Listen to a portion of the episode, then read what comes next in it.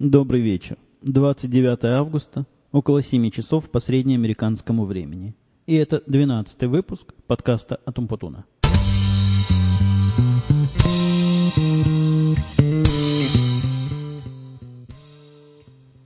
Начну я, пожалуй, сегодня с радостного и даже где-то странного события.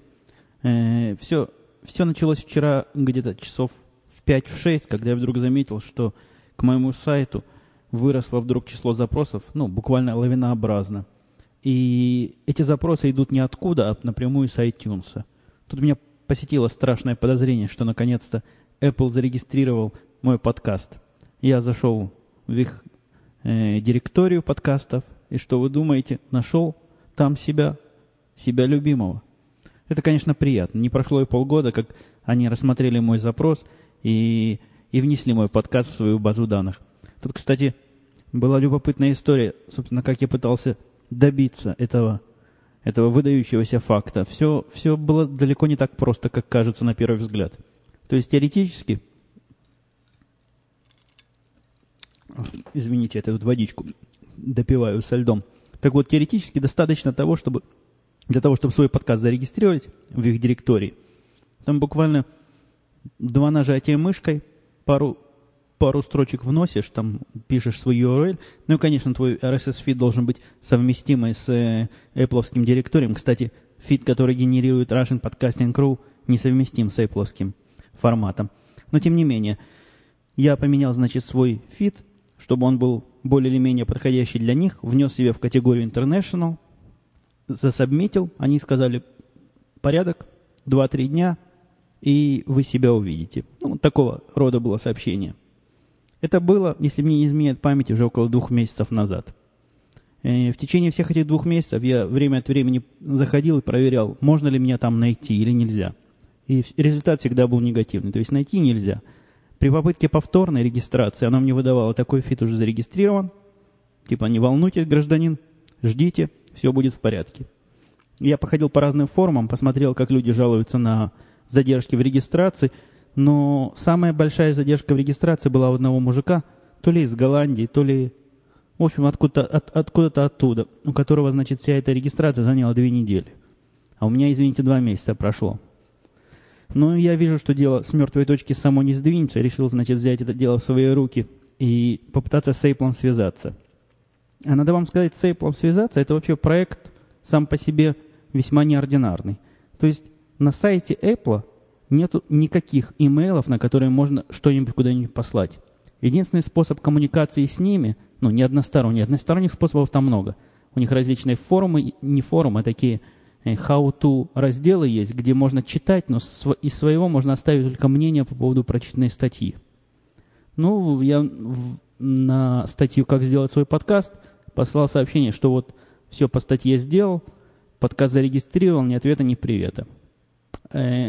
Никакой реакции, видимо, это сообщение не произвело. Это где-то было где-то с месяц назад, когда во все подобные места писал такого рода сообщения. Тогда я решил пойти таким спамерским путем и почесал, почесал себе репу и подумал, какие, собственно, адреса в Apple могут быть. Ну и послал им на все похожие адреса типа info, собака apple.com, support, собака apple.com, вот такого рода. Напридумывал себе адресов, хотя нигде, нигде эти адреса не указаны были. Послал где-то с десяток имейлов им.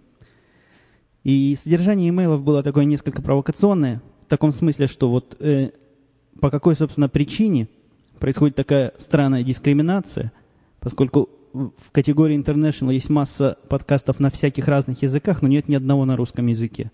И, собственно, в чем тут дело? Вот, ну, с таким, знаете, легким наездом. Американцы не любят наездов про политическую корректность. Вот какая-то дискриминация по какому-то языковому признаку или еще по какому-то. Про дискриминацию я как-то, может, даже сегодня еще вам историю любопытную расскажу. Но суть тут в том, что послал я эти письма, и, в общем-то, они все ушли как в трубу, только с нескольких имейлов пришли автоматические респонды, в смысле, такой, значит, имейл существует, но человек никакой тут не сидит – а эта автоматическая система отвечает, и если у меня есть проблемы, значит, приглашают меня опять пойти вот на страничке и поискать там среди готовых ответов себе готовый ответ. И где-то вот это дело я все послал примерно неделю назад, но особо не надеюсь на положительный результат. И что вы думаете? Опять ни ответа ни, никакого от них не пришло, никакой реакции, видимо, не последовало, но в течение недели мой подкаст появился в списке, в списке доступных подкастов. Это очень приятно. И говорит о том, что несмотря на то, что автоматические системы мне слали ответы, а все-таки там есть какой-то человек, который эти имейлы хотя бы просматривает.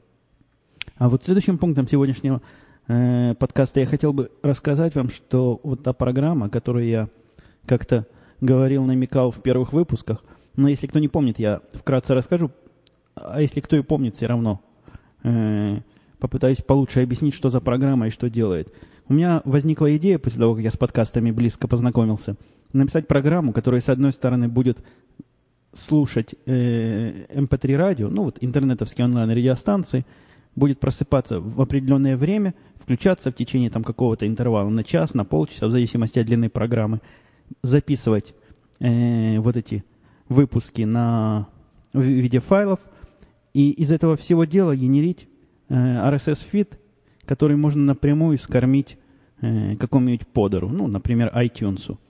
Э, естественно, эта штука должна быть полностью самодостаточная, то есть никакого веб-сервера не требуется, никакого программирования для этого не требуется. Запускаешь программу, она читает твою конфигурацию, начинает работать.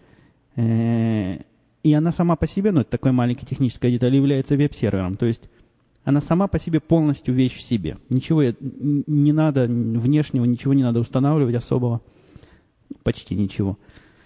Итак, вот, э, интерфейс, естественно, поскольку она является веб-сервером, э, единственно возможный, в моем понимании, был это веб-интерфейс, то есть после установки программы запускаешь страничку, пишешь там определенный URL-чик и получаешь такой незамысловатый интерфейс, в котором можно посмотреть, какие у тебя подкасты есть, послушать прямо напрямую, перетащить их в iTunes или там в другой подер, э, отредактировать конфигурацию. Ну, такого, в общем-то, рода действия – ну так вот, счастлив вам доложить, первая версия этой программы, публичная версия, которую я, в общем-то, выложил на сайт, я для этого делал специальный сайт, открыл, который называется upg.umputun.com. Ну, полное имя и линк на этот сайт вы найдете в шоу-нотсах к этому делу. Так вот, программа это, конечно, весьма пока предварительная версия, я бы ее назвал ранняя бета, но статус ее я для себя определяю так, работает. То есть и интерфейс кое-какой я к этому делу написал, хотя в веб-дизайне я человек не первый далеко, ну, может, и не последний, но уж точно не первый. Ну, кое-какой веб-интерфейс написал. Конечно, настраивать конфигурацию этой программы – это дело не для, для слабонервных. Там напрямую надо редактировать XML-файл. Но, опять же, это дело наживное. Либо кто поможет мне дописать к этому делу кусочек веб-интерфейса, либо, либо я сам как-нибудь на досуге напишу. Кстати, мой дважды коллега из подкаста, о, как же называется подкаст, «Печальный ослик», вот, замечательного подкаста, э, такого грустного и философского, оперативно прислал небольшой патч, который э, упрощает взаимодействие с этой программой и, и позволяет определять дни недели в таком человеческом виде. Ну так вот, еще раз, эта программа доступна. Она как и все мои такие хобби-проекты open source. Э, программа написана на питоне, то есть это означает, что для Windows, где Python не входит в базовую поставку, вам придется найти этот Python, установить.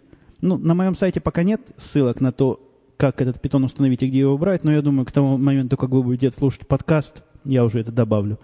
А, я проверял эту программу на, Unix, на Linux на своих и на OS X, которую как правильно сказали, надо называть OS в одном из подкастов, но неважно. Но вот, в общем, на, на Маке, и она работает вполне себе, вполне себе прилично. Так что, если кому интересно, берите, пользуйтесь, тестируйте, пишите ответы.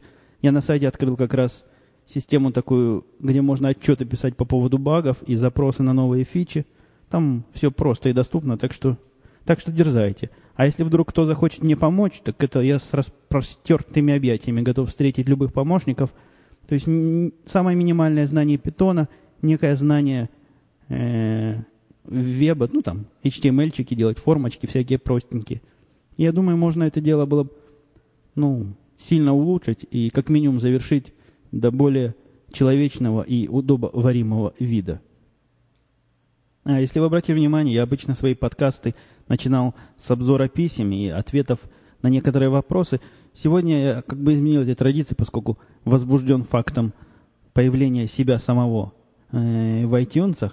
Но, тем не менее, за, за эти 3-4 дня, что прошли с последнего подкаста, никаких особо таких любопытных писем не было.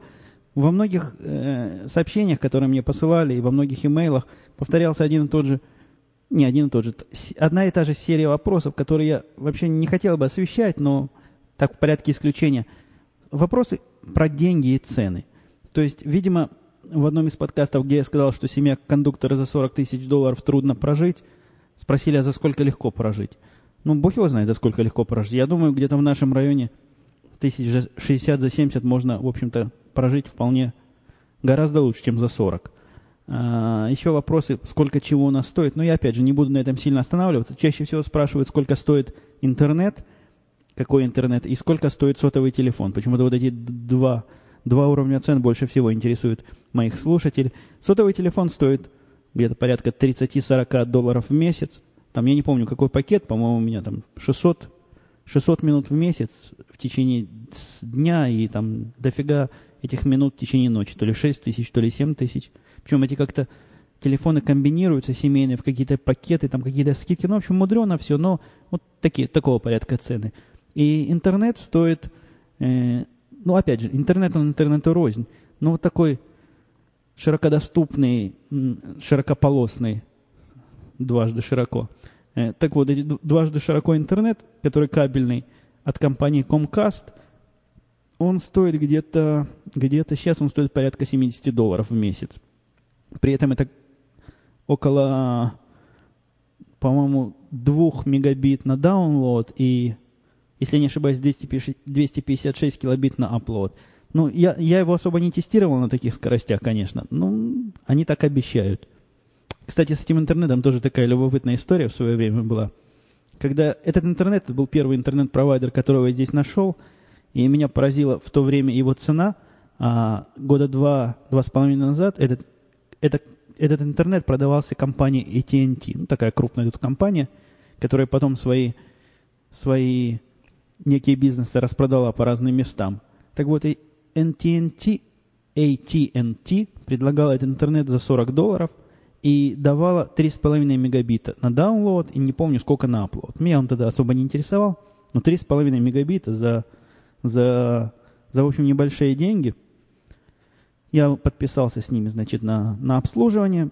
И, в общем, проблем особых не было. Они привезли модем, поставили, все, все тип-топ. По-моему, даже модем бесплатный. Нет, модем не бесплатный был. Нет, модем был бесплатный, установка была не бесплатная. Вот так вот. Тоже я сглупил. Оказывается, к этому ко всему делу, но они тоже морды хитрые.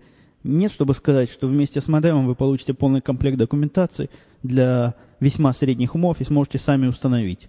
Они мне по телефону буквально следующее сказали. Сказали, что установка очень сложная, и даже если вы компьютерный человек, вы вряд ли сами догадаетесь, там, где там что настраивать. Поэтому мы не настаиваем, но рекомендуем заказать установку у нас. Вот эта установка стоила 90 долларов. Пришел мужик, открыл книжку, ввел там пару команд буквально из этой книжки, подключил пару проводов и все дела. Так что кинули меня буквально на эти, 900, э, на эти 90 долларов. Эм, да, это я к чему? А к тому, что через года полтора после того, как я довольно спокойно и быстро на этом интернете жил, случилось, значит, вот это событие, когда AT&T продал свой бизнес Comcast. Comcast сразу, значит, прислал письмо, что у них будет переходной период, и в результате этого периода они, значит, будут переводить базу этих пользователей с AT&T на, на Comcast. При этом большими черными такими английскими буквами они прислали, что всем клиентам волноваться, не волноваться, значит, жизнью наслаждаться. В результате этих действий ничего в худшую сторону не улучшится, а клиенты только будут еще более довольны, еще более счастливы, чем они вот сейчас, чем они были раньше.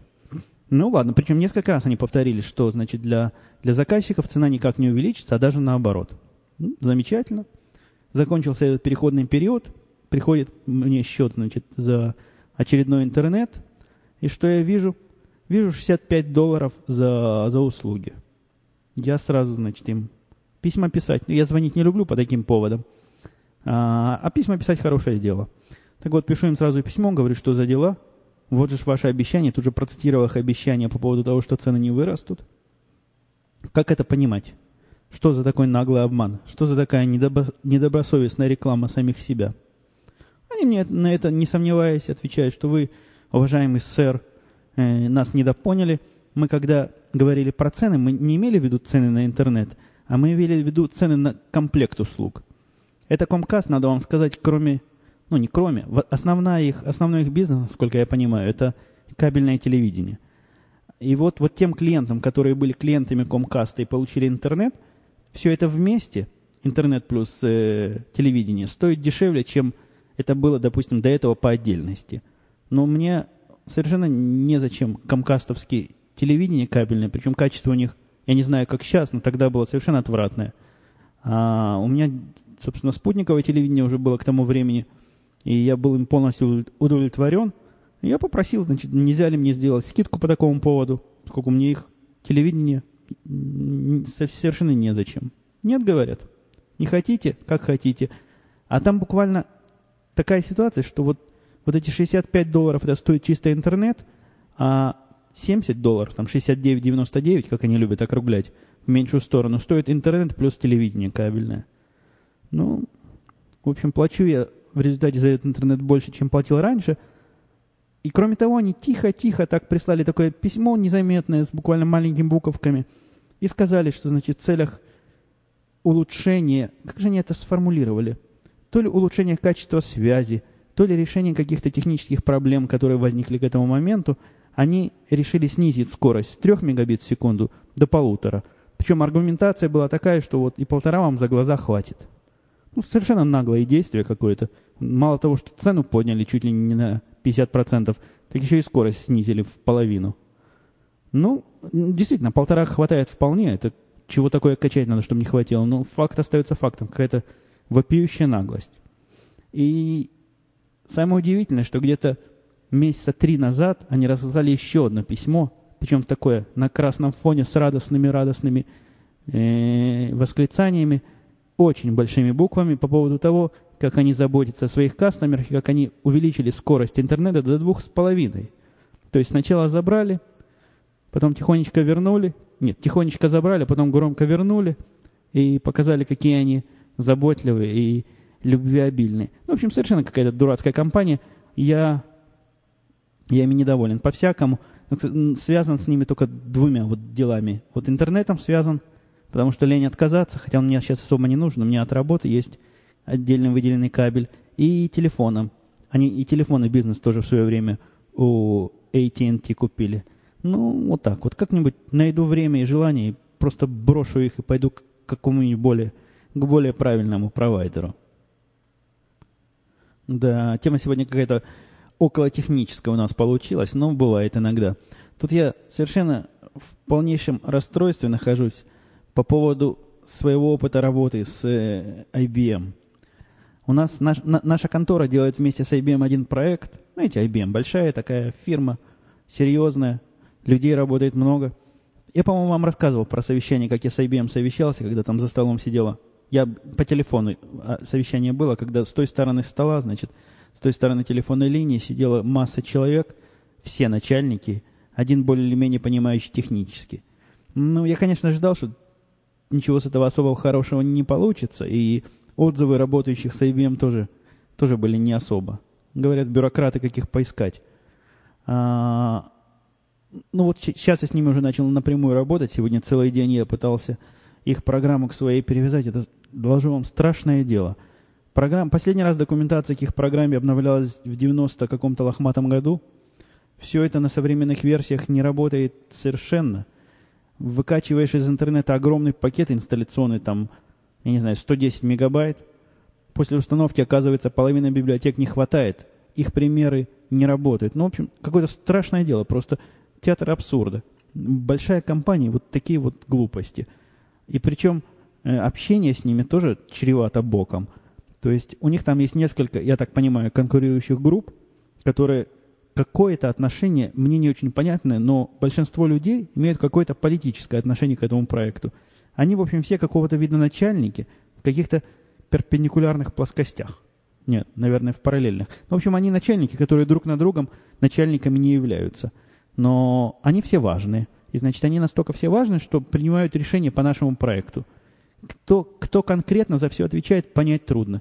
Из всей этой много, многочисленной компании есть там один программист-индиец, который вот появился, ну, который тоже странно себя ведет. Он пишет мне мейлы с вопросами к самому себе, потом сам же на них отвечает – я так понимаю, это потому, что в том листе, в который, значит, еще читают эти имейлы, еще там десятка-два человек из самого IBM. В общем, какая-то очень хитрая внутренняя кухня, но работать, ну, крайне сложно в, так, в такой ситуации. Просто голова кругом идет, пытаешься разобраться с недостающей документацией, с недостающими программами, а спросить-то у них особо нечего, поскольку ситуация совершенно дурацкая. Кого спросить, у нас никто не знает. То есть посылаешь им вопрос, и он, он канул в лету.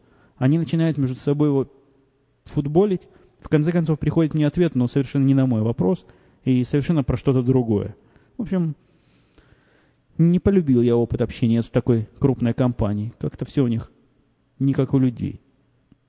Но чувствую, наступило время музыкальной передышки, музыкальной паузы. И я вам поставлю, в общем-то, необычно, ну, во всяком случае, не в стиле моих подкастов музыку. Это Brother Love. Э, песня называется Summertime.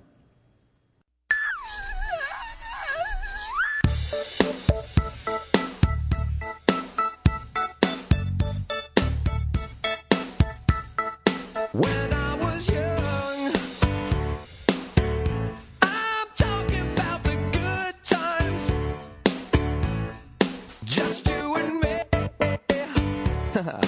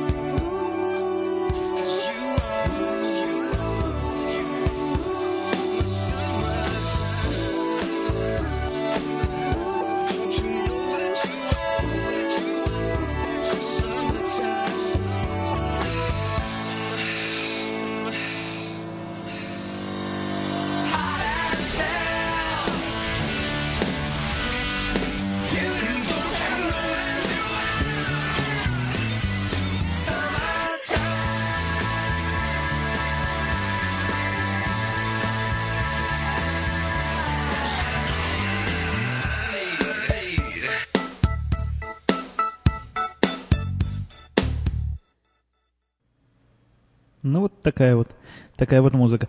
У меня тут в записках к тому, что я хотел сегодня сказать, намечена еще одна тема, вот как раз подробности про любопытный случай с дискриминацией. Но я все-таки, видимо, сегодня уже не успею. И такая тема любопытная, на которую нам интересно будет, наверное, вместе с Димой поговорить. Так что мы с ним, видимо, вскоре устроим парный подкаст. и расскажем вам буквально всю эту историю, которой мы оба были участниками, свидетелями и непосредственными участниками. Историю в лицах расскажем. В общем, я думаю, так будет интереснее. А, пока, пока, ну, пожалуй, на этом будем и заканчивать пока. Уже прошло 25 минут нашего эфира, и самое мне время, э, лучше поздно, чем никогда, начать экономить ваши деньги, потраченные на трафик. Так что до свидания. Увидимся, о, увидимся, услышимся на этой неделе. Предполагается еще один подкаст в течение этой недели, скорее ближе к концу. Всего.